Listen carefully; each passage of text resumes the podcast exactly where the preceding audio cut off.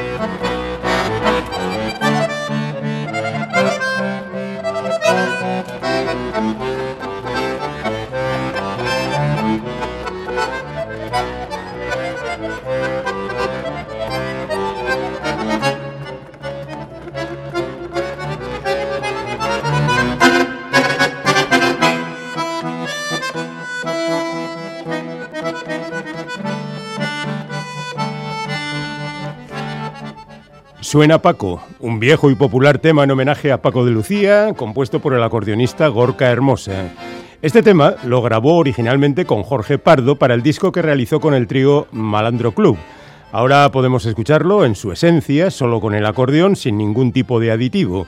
Es lo que ha querido hacer Gorka, rescatar algunos de sus grandes temas y enfrentarse a ellos en solitario en un disco titulado Fragilísimo, y que se acaba de publicar.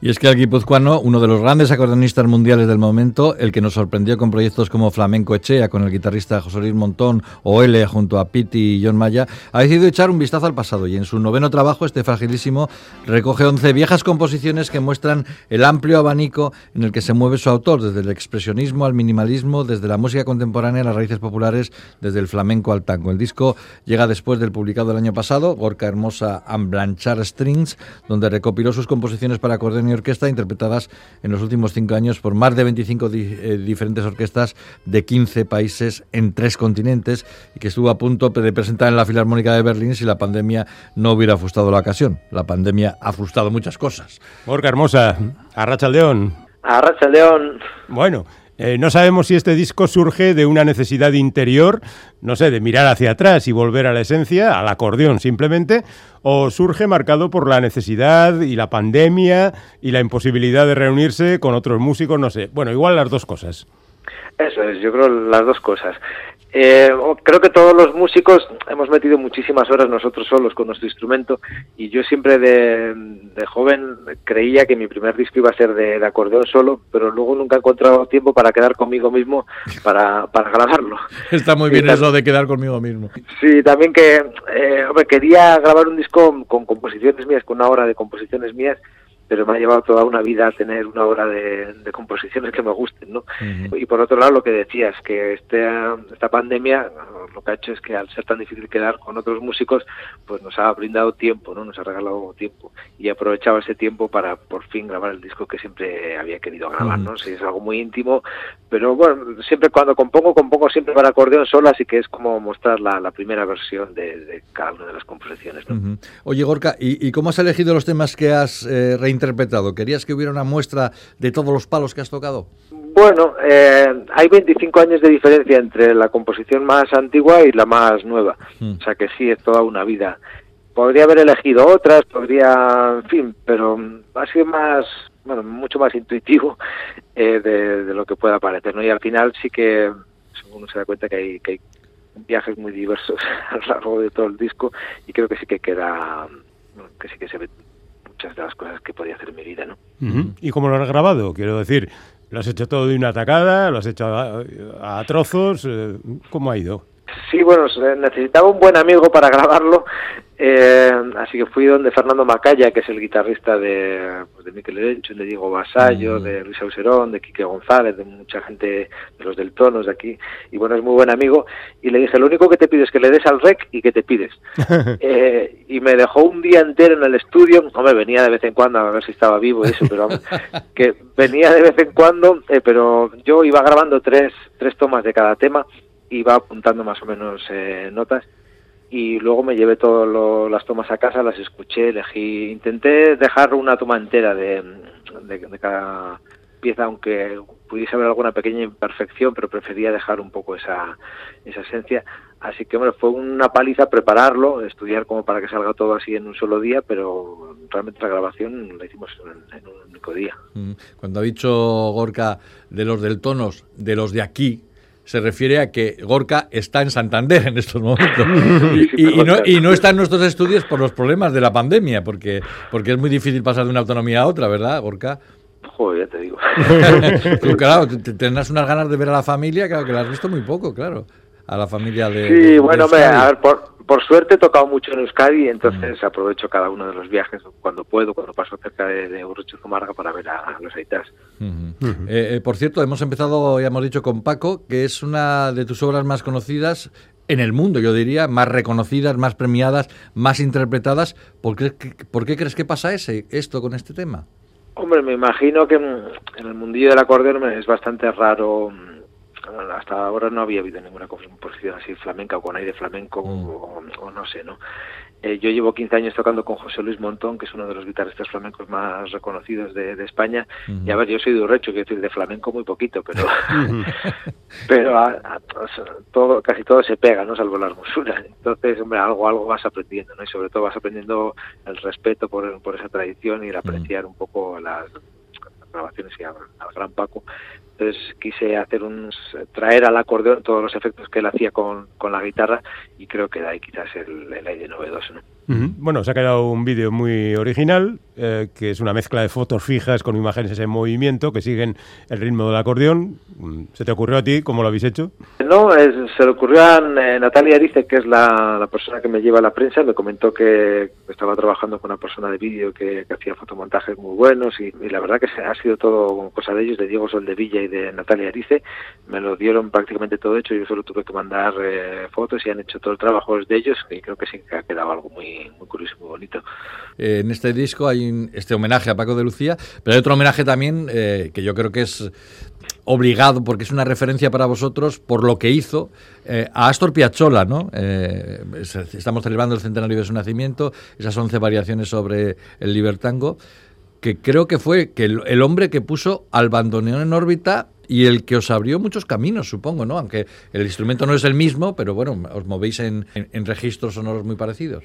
Sí, yo creo que mm, a mí lo que más me gusta de Piazzolla es que mm, él mezcló la, música de raíz de su país, el tango, con mm. la música clásica y con el jazz y creó una nueva música, eh, música clásica tonal del siglo XX, ¿no? En un siglo XX en el que la mayoría de cosas nuevas eran atonales y de música contemporánea que a veces es muy lejana al público, él creó una, una nueva arma de música, ¿no? Y a mí, eh, salvando muchísimo las distancias, porque yo no tengo ese talento, pero sí que intentando hacer algo parecido con, con músicas de la península ibérica, como el mm. Paco que habéis escuchado antes, o con algún fandango, o con alguna biribisqueta de aquí de Euskadi, o, o con la música popular que escuchaba yo cuando era niño, me, mi, mi, música tradicional no, a veces no son los fandangos o las biribisquetas, sino cortatu. Y cuando yo era joven, la música tradicional para mí era esa, ¿no? Entonces, eh, ser capaz, pues, o intentar por lo menos mezclar esa música tradicional de raíz o de, los sentimientos de uno con, con las estructuras de música clásica y con la libertad del jazz, me gusta mucho y me gusta mucho que no se me pueda clasificar fácilmente, ¿no? Yo intento hacer música clásica, pero me alegro muchísimo de este disco, eh, en este disco hemos hecho una presentación en Radio 2 de Radio Clásica mm. y otro en Radio 3 de, otras músicas. Ah, qué bueno. O sea que, no sé, me, me siento muy contento de poder estar en medio de esos dos mundos Mm. Yo mi música la veo como, como música clásica, pero sí que es verdad que, que es muy abierta, ¿no? y que para los integristas de un lado o de otro, pues no entra ni en un lado ni en otro, pero creo que precisamente eso es lo que me llama, lo que, lo que busco también. Bueno, hemos hablado de algunos temas que tienen el origen muy claro, pero a veces hay otros que nos despistan un poco. Vamos a escuchar ahora Northern Lights y nos gustaría que nos la explicaras y presentaras. Suelo contar en los conciertos que esto es cuando hicimos una gira por el Círculo Polar Ártico y en una noche preciosa vimos eh, la aurora boreal, que es la traducción de Northern Lights, y de aquellas sensaciones, pues, eh, pues compusimos o compuse esta, esta pieza. La historia es preciosa, solo tiene un problemilla, que es mentira. Va, pequeños detallitos sin importancia. Sí, no, en fin. La imaginación suple perfectamente las carencias de la pero La historia, la, historia es tan buena que... Vale, vale. Venga. Entonces, hombre, sí que, a ver, la música a veces expresa cosas tangibles y a veces cosas intangibles nada más intangible me parece que una aurora boreal, ¿no? Bueno, pues aquí la tenemos.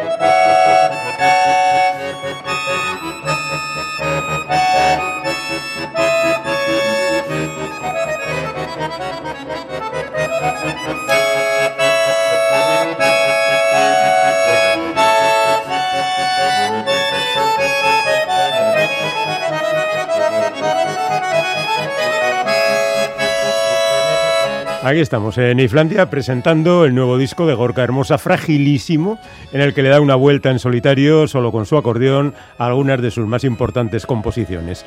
Gorka, ¿estos temas suenan ahora de otra manera? ¿Te ha sorprendido a ti mismo o has conseguido aquello que pretendías? Bueno, yo ya solo con el hecho de, eh, haberlas grabado y quedarme contento más o menos con la versión, ya se, siento muy, muy feliz, ¿no? Y cuando las ves todas juntas es una sensación muy bonita. Hace dos, dos años por ahí, eh, en un jamacuco de estos que nos dan a todos ahí de vez en cuando, eh, pensé, ostras, si, si me fuese a morir dentro de seis meses, ¿qué dos discos me gustaría grabar? O que vamos, ¿qué me gustaría grabar? Y pensé en, dos discos, uno con, con, mis obras para acordeón y orquesta que grabé el año pasado con Blanchard Strings y otro con, con las composiciones para acordeón solo, ¿no?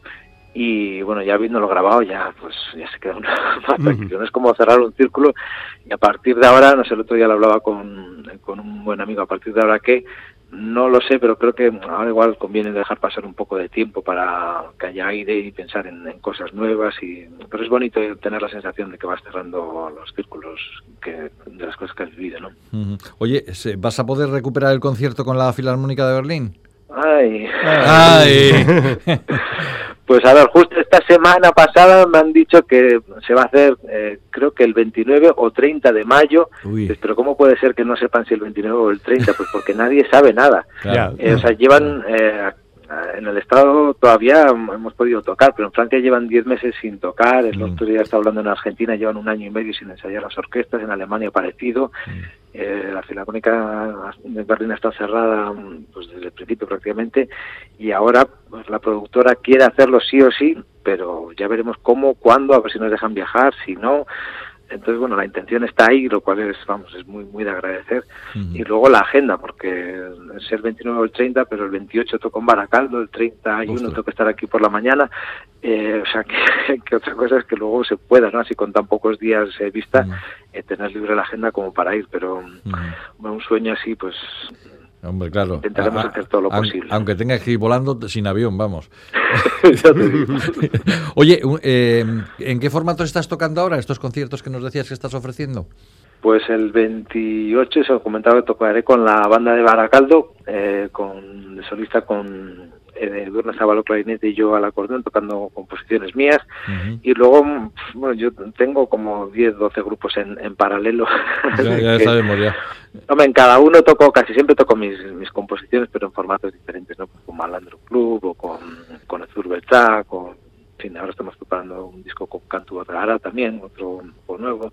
Eh, ayer nos salió el primer concierto con, con Toti Martínez de Lecea ah. eh, para hacer una historia sobre brujas y brujerías. Ahora el mes que viene tengo con el aniversario de Paraguirre con cuerda, coro, eh, acordeón y mezzo soprano. En, en Urrecho haremos un concierto de, homenaje que no se pudo hacer el año pasado y ese mismo concierto lo haremos una semana antes en, en Tolosa también.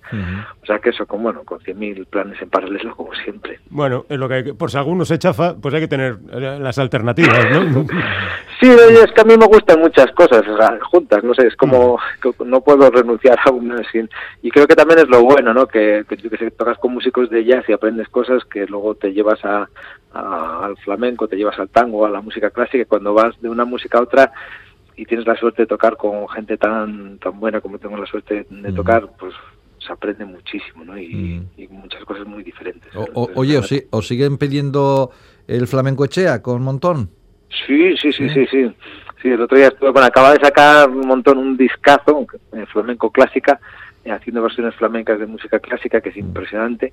Y tenemos pendiente, el año pasado sacamos un disco que se quedó a medias de presentación con, con esto de la pandemia, y el año que viene queremos darle otra vez un, empujón. Llevo eso, llevo 15 años tocando con Montón, es un lujazo, es una pasada tocar con él. Bueno, pues ya ven que va a ser difícil no encontrarse con Gorka Hermosa, a pesar de las dificultades, él está aquí y allá y en todas partes. Pero pongamos que quien nos está escuchando eh, se siente atraído por la música de Gorka y sin embargo queda perimetrado lejos de estos escenarios. Tiene el disco fragilísimo, que es el que ha venido a presentar hoy aquí, está vuelta a la esencia y a sus viejos temas, así que vamos a terminar con Anantango, Gorka. Muchas gracias. Oye, y a ver si los caminos se abren para todos, ¿vale? Sí, sí. y te podemos tener otra vez en el estudio, como hacemos siempre habitualmente. Me haría mucha ilusión volver ahí. bueno, muy bien, Gorka. Quedamos citados. Un abrazo. vale, venga, un abrazo grande a es que te casco.